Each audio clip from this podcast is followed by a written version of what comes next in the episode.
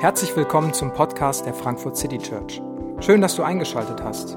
Wir wünschen dir viele inspirierende Momente beim Hören der Predigt.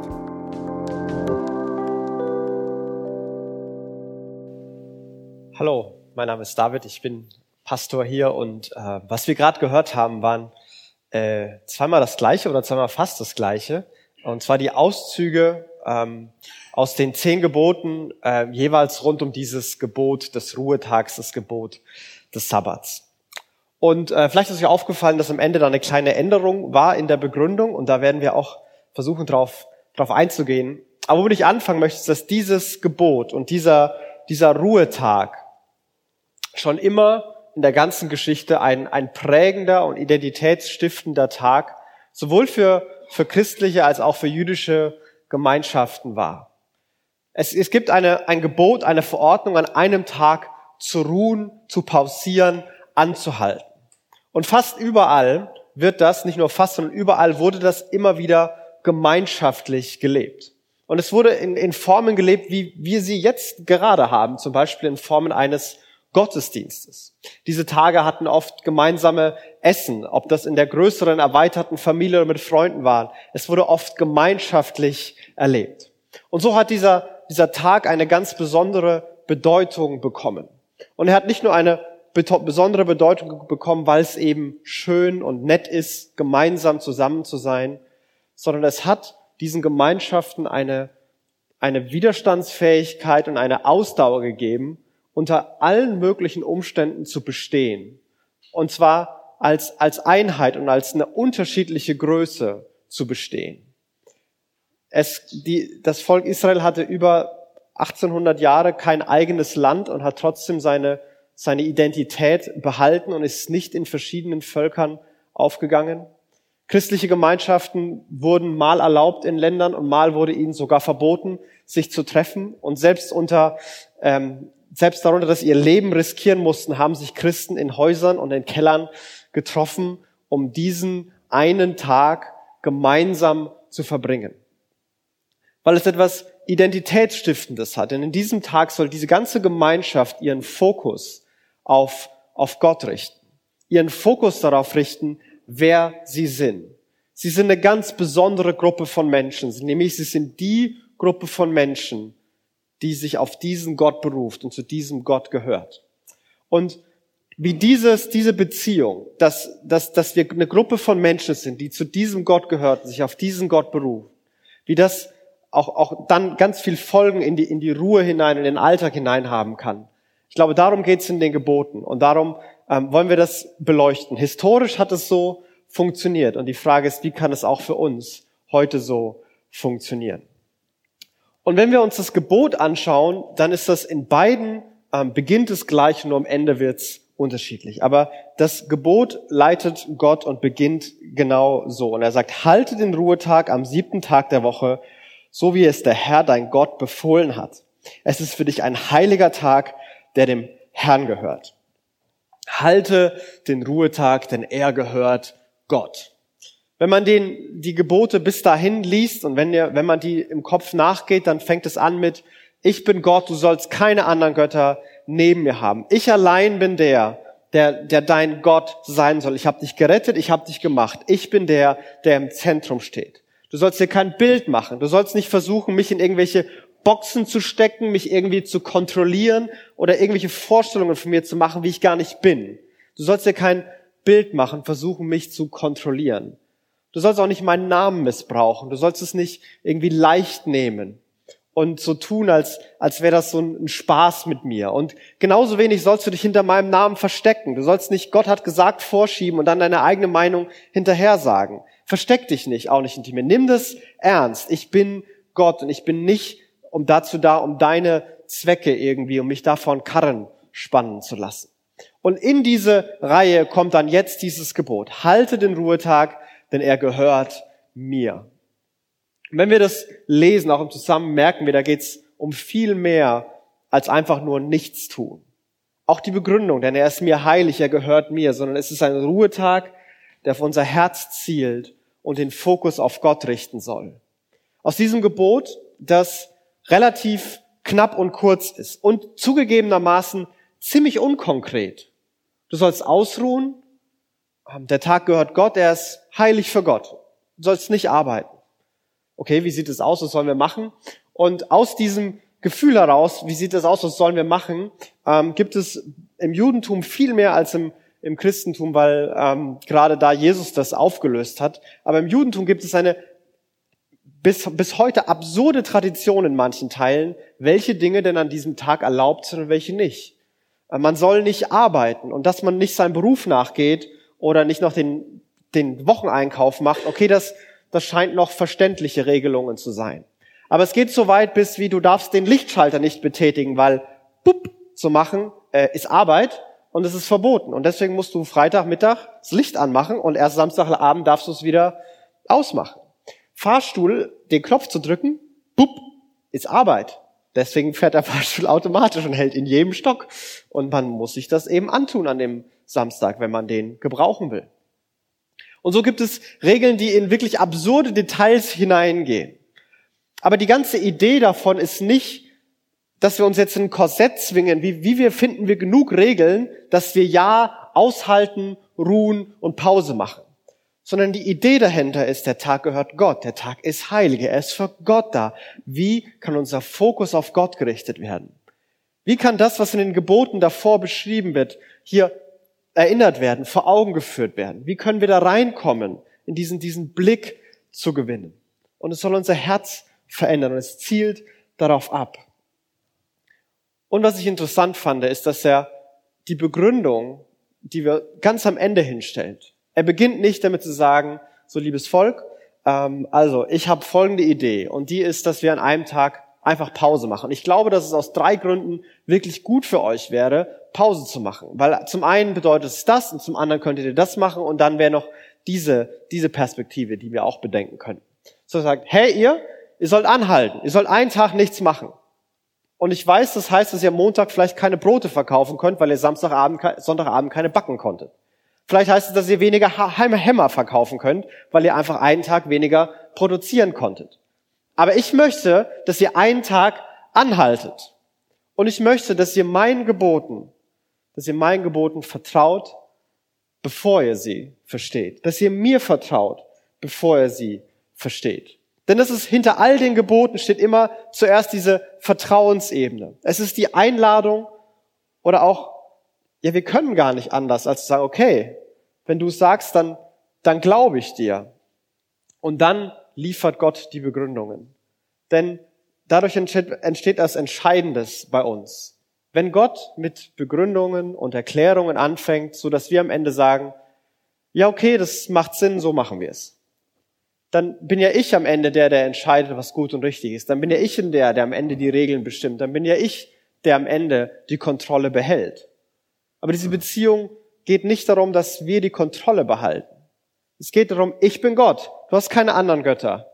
Ich bin der, der alles im Griff hat. Und deswegen vertrau mir zuerst. Aber Gott ist nicht böse. So. Und er schiebt die Begründung nach. Wir werden die in die auch gleich gucken, denn er meint es zutiefst gut mit seinem Volk, wenn er dieses Gebot hier macht. Du sollst ruhen. Aber das heißt nicht, dass wir faul oder bequem werden sollen, denn er sagt, sechs Tage in der Woche sollst du arbeiten und all deine Tätigkeiten verrichten. Sechs Tage die Woche. Hey, da sollst du arbeiten. Da sollst du deine Verantwortung wahrnehmen. Was, was immer das ist, ob du dafür bezahlt wirst oder nicht, ob das auf deinem, in deinem Beruf ist oder in deiner Familie ist. Nimm deine Verantwortung wahr. Erfüll deine Aufgaben. Sechs Tage sollst du es machen. Und dieser Vers ist noch viel unkonkreter. Das gilt für alle. Was, wo immer du drin gut bist, was immer du kannst, wo immer du begabt bist, wo immer du ausgebildet drin bist, mach das. Arbeite. Setz deine Fähigkeiten ein. Wenn du Geld verdienen kannst, verdien Geld. Wenn du Dinge schaffen kannst, dann erzeuge Dinge. Wenn du etwas Schönes hervorbringen kannst, dann mach Dinge schön. Aber es ist in diesem Kontext von diesem Ruhetag eingebettet, denn, denn wie wir ruhen und wie, ob wir diesen, diesen Ruhefokus haben, wird entscheiden, wie wir arbeiten. Denn wenn wir diesen Fokus gewinnen können, den, den Gott hier von uns sich wünscht, dass unser Herz auf, auf ihn blickt und sich nicht um unsere eigene Agenda dreht, dann arbeiten wir auch anders. Wie wir ruhen, entscheidet, wie wir arbeiten. Wenn wir selbstzentriert unseren Ruhetag gestalten, dann werden wir sehr wahrscheinlich auch selbstzentriert arbeiten. Dann wird es darum gehen, was ist möglichst einfach für mich? Wie bekomme ich möglichst viel Anerkennung? Wie bekomme ich, komme ich möglichst weit? Und es wird zu Konkurrenz und, und Neid und, und Angst und Unsicherheit und Selbstzweifeln hier und da führen. Mal mehr, mal weniger. Aber wenn es uns gelingen kann, das umzudrehen, sagen, hey, ich, ich arbeite mit einem Fokus auf Gott und ich arbeite aus dieser Ruhe heraus, dann kann ich mich fragen, was ist für andere gut? Was bringt uns gemeinsam weiter? Was sorgt dafür, dass wir alle, dass es uns allen gut geht? Was sorgt dafür, dass, dass für, für andere was entsteht und nicht nur, dass für mich was entsteht? Wie kann, wie kann ich anderen weiterhelfen und nicht nur meine Agenda pushen? Wie wir arbeiten, wird, wie wir ruhen, wird entscheiden, wie wir arbeiten. Aber wir sollen arbeiten. Das ist gut. Das ist überhaupt nicht schlecht. wenn du gerne arbeitest, super. Das ist großartig. Aber an diesem einen Tag, diesem siebten Tag, da sollen wir ruhen. Und auf einmal wird es tatsächlich sehr detailliert. Aber der siebte Tag ist der Ruhetag des Herrn, deines Gottes. An diesem Tag sollst du nicht arbeiten, auch nicht dein Sohn oder deine Tochter, dein Sklave oder deine Sklavin, dein Rind, dein Esel oder ein anderes von den Tieren, auch nicht der Fremde, der bei dir lebt. An diesem Tag soll dein Sklaven und Sklavin genauso ausruhen können wie du. Du sollst ruhen. Und übrigens, alle um dich rum auch. Und diese Liste ist keine Einladung, die Lücke zu finden und zu sagen, oh, da steht nicht Oma und Opa. Oma und Opa müssen arbeiten, sondern es ist eine, eine Einladung zu sagen, hey, du sollst ruhen. Und du sollst auch keine anderen Leute für dich arbeiten lassen. Du sollst auch nicht alle anderen deine Agenda erfüllen lassen. Deine Agenda soll ruhen. Und damit alles. Deine Kinder, deine Angestellten, selbst wenn du Sklaven und Fremde hast, ja von Rind bis zum Esel, auch der soll anhalten. Nicht mal der soll weiter an deiner Agenda arbeiten. Alle sollen ruhen. Alle sollen an diesem Tag die gleiche Möglichkeit haben, die, die gleiche, die gleiche Perspektive gewinnen können, nämlich, dass sie ihren Fokus auf Gott richten können. Denn das gilt für alle. Und dieses Gebot in der Form war damals wirklich revolutionär.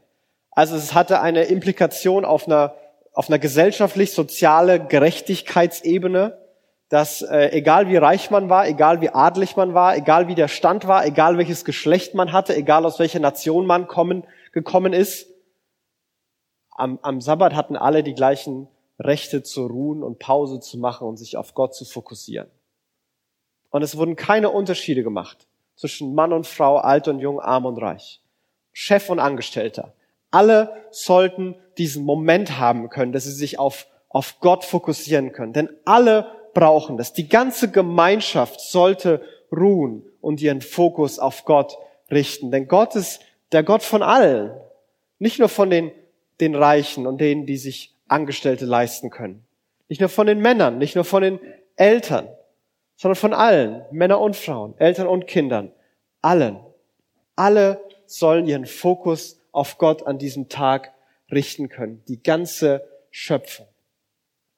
Und wenn wir uns das mal einfach nur als Gedankenspiel überlegen, ich fand das äh, die Geschichte äh, von Julia in der in der Einleitung echt echt spannend. Ähm, stell dir vor, du müsstest jeden Abend dein Handy abgeben um acht und würdest es erst am nächsten Morgen um acht wiederbekommen. Würde vielleicht bedeuten, dass du das erste Mal einen Wecker kaufen müsstest, weil du dein Handy nicht dafür hättest. Ähm, aber was wäre das? Ich habe einen äh, Artikel gelesen, hat einer gesagt, stellen wir uns mal vor, wie es wäre, wenn am Sonntag das Internet ausgeschalten wäre. Also wenn es für das weltweite Internet irgendwo einen Knopf geben würde und immer Samstag 23.59 Uhr würde einer Boop machen und erst wieder am Montag um 0.01 Uhr würde er der wieder anschalten. Was wäre das? Wenn das alles nicht mehr funktionieren würde. Du könntest nicht irgendwo online bestellen, kein Essen liefern lassen, andere könnten in der Form nicht für dich arbeiten, du könntest nicht auf auf dem neuesten Stand bleiben, was alle anderen machen und die ganzen Dinge, was ist in der Gesellschaft los, wo was verpasse ich, was machen andere, welche Nachrichten gibt es, was ist in der Welt passiert, sondern es würde uns zwingen, irgendwie auszuruhen, irgendwie eine neue Form zu finden. Wenn man sich das überlegt, hey, ein ganzer Tag für Gott, wie würde das denn eigentlich aussehen? Sollen wir jetzt fünf Stunden predigen und sieben Stunden singen und dann die restliche Zeit schlafen und dann haben wir es geschafft? Oder, oder wie, wie soll denn ein ganzer Tag für Gott aussehen? Wie kann denn sowas strukturiert werden und strukturiert sein? Was mache ich denn da? Und wenn man sich die, die Liturgien und die Traditionen anschaut, christlich wie, wie jüdisch, dann da gibt es da in vielen Kulturen und vielen Ausprägungen ganz verschiedene Details und Regeln und manche, die halte ich für sinnvoll und manche, die halte ich für weniger sinnvoll. Aber es gibt so ein paar Merkmale, die, die alle irgendwie gemeinsam hatten. Wie kann das aussehen? Und alle haben feste Rituale und Gebete, um sich zu erinnern. Alle haben irgendwie so einen, so, eine, so einen festen Rhythmus, der, der einen Anfang markiert, ein Ende markiert. Zum Beispiel der jüdische Sabbat beginnt damit, dass im Haus zwei Kerzen angezündet werden, die auf diese beiden Gebote zurückgehen. Ähm, denn die ersten Worte sind einmal halten und einmal erinnern und dann äh, ist es die Mutter des Hauses, die sagt, wir sollen den Sabbat halten und uns an ihn erinnern, denn Gott hat uns äh, gemacht und Gott hat uns befreit und so beginnt dann der Sabbat. Und es gibt verschiedene Erinnerungen und Lesungen. Auch in der christlichen Tradition gibt es verschiedene Rituale. Zum Beispiel Gottesdienste in denen es Predigten und Lesungen gibt, in denen mit Gebet, mit Dank, mit Bekenntnissen, mit Gesang ähm, reagiert wird. Und jüdische Synagoge ganz genauso. Da wird gelesen, da wird ausgelegt, da wird gesprochen, da wird gesungen, da wird gebetet. Gemeinschaftlich, das gab's überall. Manchmal ist das vier Stunden lang, manchmal ist das eine Stunde lang. Aber überall gibt es diese Formen. Und ein großer Teil des Tages wird als Zeit für Gemeinschaft und Gastfreundschaft gelebt. Es ist ein Tag, wo, wenn alle ihre Agenda ruhen lassen und jeder zu viel Zeit hat, wo man auf einmal die zusammen verbringt. Ein Tag für Familie, ein Tag, wo Nachbarn zusammen essen, ein Tag, wo Freunde eingeladen werden, ein Tag, wo Gäste eingeladen werden und man Gemeinschaft lebt. Ich weiß nicht, ob man da nur gegenseitig Bibelverse zitieren darf oder ob man auch normal miteinander über manches reden kann, wie die Woche so war, wie es einem geht. Aber es geht darum, nicht gemeinsam Lösungen zu finden, sondern tatsächlich Gemeinschaft zu leben und dass Begegnung stattfindet. Und, und so kann es, konnte es aussehen. Ein Teil davon machen wir auch noch. Ich meine, wir treffen uns Sonntag hier und wir haben diese Elemente. Vielleicht hast du feste Rituale, die am Sonntag anders sind. Vielleicht helfen die dir? Weiß ich nicht, ob man sowas entwickeln kann. Aber wie können wir das leben? Und noch viel wichtiger, wie kann dieser Fokus auf Gott in unserem Leben Ruhe bringen? Und was steckt eigentlich hinter dem, was Gott da als geboten formuliert hat? Und jetzt will ich in die beiden Begründungen gucken, die jeweils verschieden sind. Und die erste Begründung, die im zweiten Mose steht, die sagt Gott, zu einem Volk, das er gerade eben aus Ägypten rausgeholt hat. Also diese Menschen haben erlebt, was es bedeutet, gepeitscht zu werden, zu hören, dass man mehr arbeiten muss, weil man faul ist, den ganzen Tag Ziegel zu schleppen und zu machen und unterdrückt zu werden.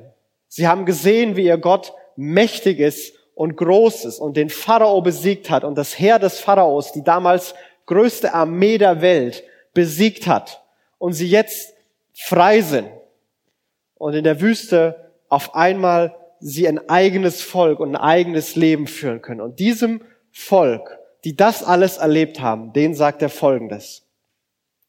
Denn in sechs Tagen hat der Herr Himmel und Erde mit allem, was lebt, geschaffen. Am siebten Tag aber ruhte er. Deshalb hat er den siebten Tag der Woche gesegnet und zu einem heiligen Tag erklärt, der ihm gehört. In sechs Tagen hat Gott alles gemacht. Aber am siebten hat er geruht. Und deswegen sollst da auch du ruhen. Er hat sie befreit. Aber er redet darüber, dass er die Welt gemacht hat. Er redet darüber, dass das, was sie erlebt haben, nur ein kleiner Teil der Realität ist. Er redet darüber, dass er alles gemacht hat. Und er ist ab jetzt der, der dieses Volk für sich erworben hat. Es ist sein Volk. Und mit diesem Sabbatgebot tut Gott etwas, was ich glaube, den meisten von uns wirklich unangenehm ist. Denn er sagt, als dein Schöpfer habe ich das Recht, über deine Zeit zu bestimmen. Als dein Schöpfer, der dich gemacht hat, der die ganze Welt gemacht hat, darf ich entscheiden, wie du deine Woche lebst. Und ich will, dass du einen Tag ruhst und den Fokus auf mich richtest. Ich habe die Hoheit über deinen Kalender. Das ist, was er dem Volk sagt. Bevor ihr aus der Euphorie heraus wieder euch auf eigene Pläne macht und allem nachrennt, was ihr selber machen wollt, bevor ihr in all den Möglichkeiten euch verliert, ich sag euch, ihr sollt ruhen und ihr sollt Pause machen. Sie haben erlebt, wie Gott sie befreit und Gott größer ist als alles, was bisher war. Gott ist größer als jedes Chaos, das sie erlebt haben. Und genau das brauchen sie jetzt auch. Denn sie sind jetzt in der Wüste. Und die Wüste ist jetzt nicht so ein besonders lebensfreundliches Umfeld. Da weiß man nicht genau, wo man als nächstes was zu essen findet, wo man als nächstes was zu trinken herbekommt. Und manche in dem Volk, die ahnen das schon und die murren und die beschweren sich und die sagen, wären wir doch in Ägypten geblieben, da wurden wir zwar gepeitscht, aber wir konnten lecker essen. Und sie, sie ahnen das und sie beschweren sich. Aber Gott sagt ihnen, hey, ich bin größer als alles Chaos und ihr sollt euren Fokus auf mich richten. Und ultimativ steht für sein Volk dahinter, hey, ihr braucht mich mehr als Antworten oder Lösungen. Gott hätte ihnen auch sagen können, was sie alles machen, was sie alles erwartet, wie sein Plan aussieht. Was sind die nächsten Schritte? Wie geht's weiter? Wie kümmern wir uns um Essen? Wie kümmern wir uns um Trinken? Wie kümmern wir uns darum, dass wir ein ordentliches Land bekommen? Wie schützen wir uns in der Wüste vor möglichen Banden und Überfällen? All diese Dinge hat Gott nicht mit ihnen besprochen. Ich bin Gott. Ihr sollt keine anderen haben. Ruht aus richte den Fokus auf mich. Denn was ihr letztlich braucht, das bin ich. Ihr wusstet auch nicht, wie ihr aus Ägypten rauskommt. Ihr wusstet nicht, wie ihr die Situation lösen solltet. Ihr wusstet nicht, wie ihr euch befreien solltet. Ihr brauchtet mich. Und ich war die Lösung. Und ich war die Antwort. Und das hat euch viel weitergebracht, als wenn ich euch den Plan gegeben hätte und mich dann zurückgezogen hätte denn dann werdet ihr immer noch da. Was ihr letztendlich braucht, bin ich. Und dieser Ruhetag soll diese Erinnerung für das Volk sein. Das, was sie ultimativ brauchen, mehr als Antworten, mehr als Lösungen, ist diesen Gott.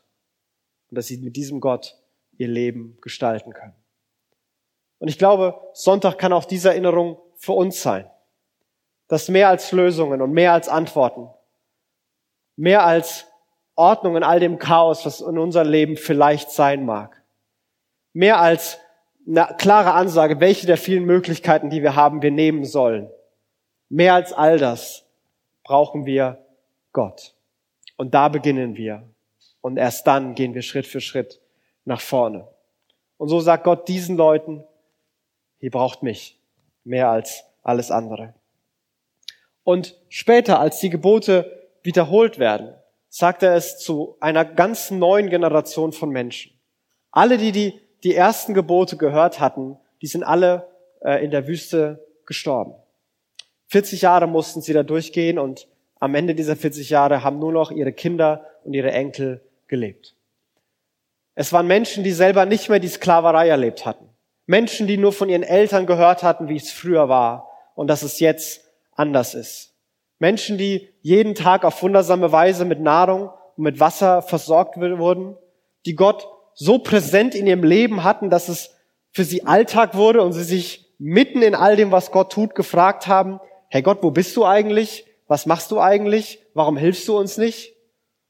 Die all das übersehen, in der Gefahr waren, all das zu übersehen. Und diesem Volk, die das nicht mehr erlebt hatten, was Sklaverei bedeutet, Denen begründet er das Sabbatgebot so. Denke daran, dass du selbst in Ägypten ein Sklave warst und der Herr dein Gott dich mit starker Hand und ausgestreckten Armen von dort in die Freiheit geführt hat. Deshalb befiehlt er dir, den Tag der Ruhe einzuhalten. Denk daran, dass du selber Sklave warst. Und denk daran, dass Gott dich mit einer starken Hand und mit ausgestrecktem Arm gerettet hat. Denk daran, dass du selber Sklave warst. Also auf den ersten Blick hätte ich die Begründung wahrscheinlich getauscht. Das würde mehr Sinn machen. Aber hier sagt ihn, hey, denk daran, was war. Denk daran, was ich in der Vergangenheit getan habe. Denk daran, wie eure Leben jetzt sind und was sie ohne mich wären. Wie wären unsere Leben ohne Gott? Und wie ist es jetzt? Wie wäre mein Leben ohne Gott? Und vielleicht ist noch nicht mal eine große Weichenstellung in deinem Leben so sehr bei dir passiert, vielleicht bei deiner Elterngeneration. Ich weiß, bei mir ist es, meine Elterngeneration hat einen viel größeren Wechsel durchgemacht als ich. Und vieles von dem, was, was ich erben durfte an, an Werten, an, an, an Gottes Perspektive, an, an stabilem Umfeld, habe ich, weil in meiner Elterngeneration Gott einen Wandel vorgenommen hat und Gott eingegriffen hat. Und ich weiß nicht, wie mein Leben ohne Gott wäre. Sehr wahrscheinlich ähm, wäre meine Familie relativ chaotisch und vielleicht wären meine Eltern geschieden. Zumindest wenn man sich in meiner Gesamtverwandtschaft und Umfeld umguckt, wäre das jetzt nicht so ein super unwahrscheinliches Szenario gewesen. Sehr wahrscheinlich wären in meinem Leben manche Brüche hätten mich zerbrechen können und ich hätte aufgegeben. Oder, und die Seite habe ich auch in mir, manche Erfolge hätten mich so arrogant und unnahbar gemacht, dass ich geglaubt habe, ich kann alles und wäre ins offene Messer irgendwann gelaufen. Aber all das ist nicht, weil Gott damals was getan hat, weil Gott für mich was getan hat. Mein Leben jetzt ist so, wie es ist, weil Gott in meinem Leben früher gehandelt hat, weil er in Generationen davor früher gehandelt hat. Erinnert euch, was gewesen wäre, wenn nicht. Ihr werdet immer noch Sklaven in Ägypten. Ihr müsstet all die Geschichten, die eure Eltern erzählt haben, wo ihr hört, boah, ich weiß nicht, wie wir das gemacht hätten. Ich bin so dankbar, dass wir das nicht erlebt haben. All das hättet ihr erlebt. Und all das hättet ihr machen müssen. Und jetzt stehen sie vor der Situation. Sie sind kurz davor, wieder in ein eigenes Land zu kommen. Und wieder stehen ihnen gewaltige Herausforderungen bevor. Wieder stehen ihnen Armeen gegenüber, die größer sind, die stärker sind, wo sie wirklich Angst haben. Und hier kommt diese Erinnerung. Denkt daran, wie ich mit starker Hand und ausgestreckten Armen euch geholfen habe. Symbole, die es fassbar und praktisch machen sollten für Gottes Hilfe, Gottes Schutz und Gottes Stärke. Denkt daran, diese starke Hand, das, was ihr nicht tragen konntet, was ihr nicht hochheben konntet, was zu schwer für euch ist. Gott kann es hochheben.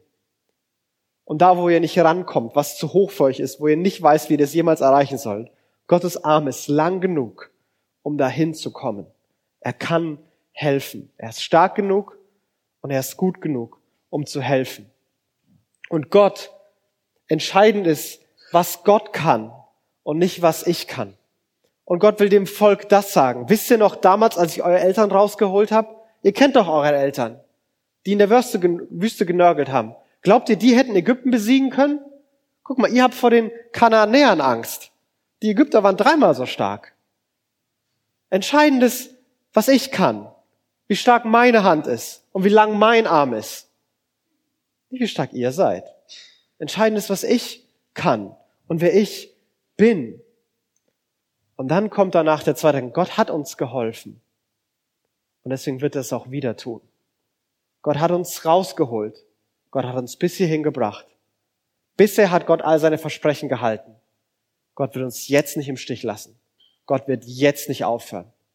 Gott hat nicht in der Vergangenheit all die Dinge in meinem Leben getan, all die, die, die Güte und, und Macht bewiesen, um, um mich weiterzubringen, um mein Leben zu verändern, um uns zu verändern, um uns weiterzubringen, um jetzt zu sagen, jetzt höre ich auf. Jetzt ist mein Arm nicht mehr lang genug, jetzt ist meine Hand nicht mehr stark genug. Jetzt reicht's mir. Nein, Gott hat es bisher getan. Erinnert euch, was er schon Großes getan hat. Erinnert euch, was Gott alles kann, damit ihr mit Zuversicht und Hoffnung in die Herausforderungen geht, die morgen vor euch liegen. Denn entscheidend ist, was er kann. Wir brauchen Gott mehr als Lösungen und Antworten. Und es ist viel wichtiger, was er kann, als was wir können. Denn ich glaube, wenn wir unsere Leben auf, auf unsere Lösungen, unsere Antworten, unsere Methoden beschränken, dann gibt es Dinge, die können wir lösen. Weil wir sind ja alle nicht doof. Aber es gibt Situationen, die sind viel zu groß für uns. Die Antworten, die wir haben, funktionieren nicht. Die Lösungen haben wir schon tausendmal probiert und irgendwie macht es in Theorie Sinn, aber in der Praxis klappt es nicht. Und manchmal sind wir komplett überfordert. Wir brauchen Gott mehr als Antworten und Lösungen. Und genauso brauchen wir das, was er kann, nicht nur was wir können. So vieles hätte ich in meinem Leben gerne schon anders gemacht und verändert. So oft würde ich mir wünschen, dass ich einfach schnipse und es ist anders. Und ich denke mir, das kann doch nicht so schwer sein. Wie doof kann man eigentlich sein? Das hundertste Mal. Denk doch einfach anders, handel doch einfach anders, sei doch einfach anders. Aber es, ich kann das nicht. Aber es kommt auch gar nicht drauf an. Und erst in diesem Anhalten, in diesem gemeinschaftlichen zur Ruhe kommen, miteinander reden, sich gegenseitig erinnern, kann dieser Fokus zurückkommen. Gott ist da und Gott ist groß. Gott ist gut und Gott hilft uns. Und Ängste und Sorgen können kleiner werden. Und das bedeutet, dass wir unsere Agenda zurückstellen, dass wir unsere Ablenkung zurückstellen. Letzte Woche haben wir darüber geredet, wie der Sonntag, der Ruhetag, ein Tag von, von Gemeinschaft, von, von Genießen, von Reflektieren sein kann. Und all die Dinge sind immer noch richtig und gut. Aber wenn wir nur das tun und unseren Fokus auf Gott nicht dazu bekommen, unsere Leben werden ein bisschen besser.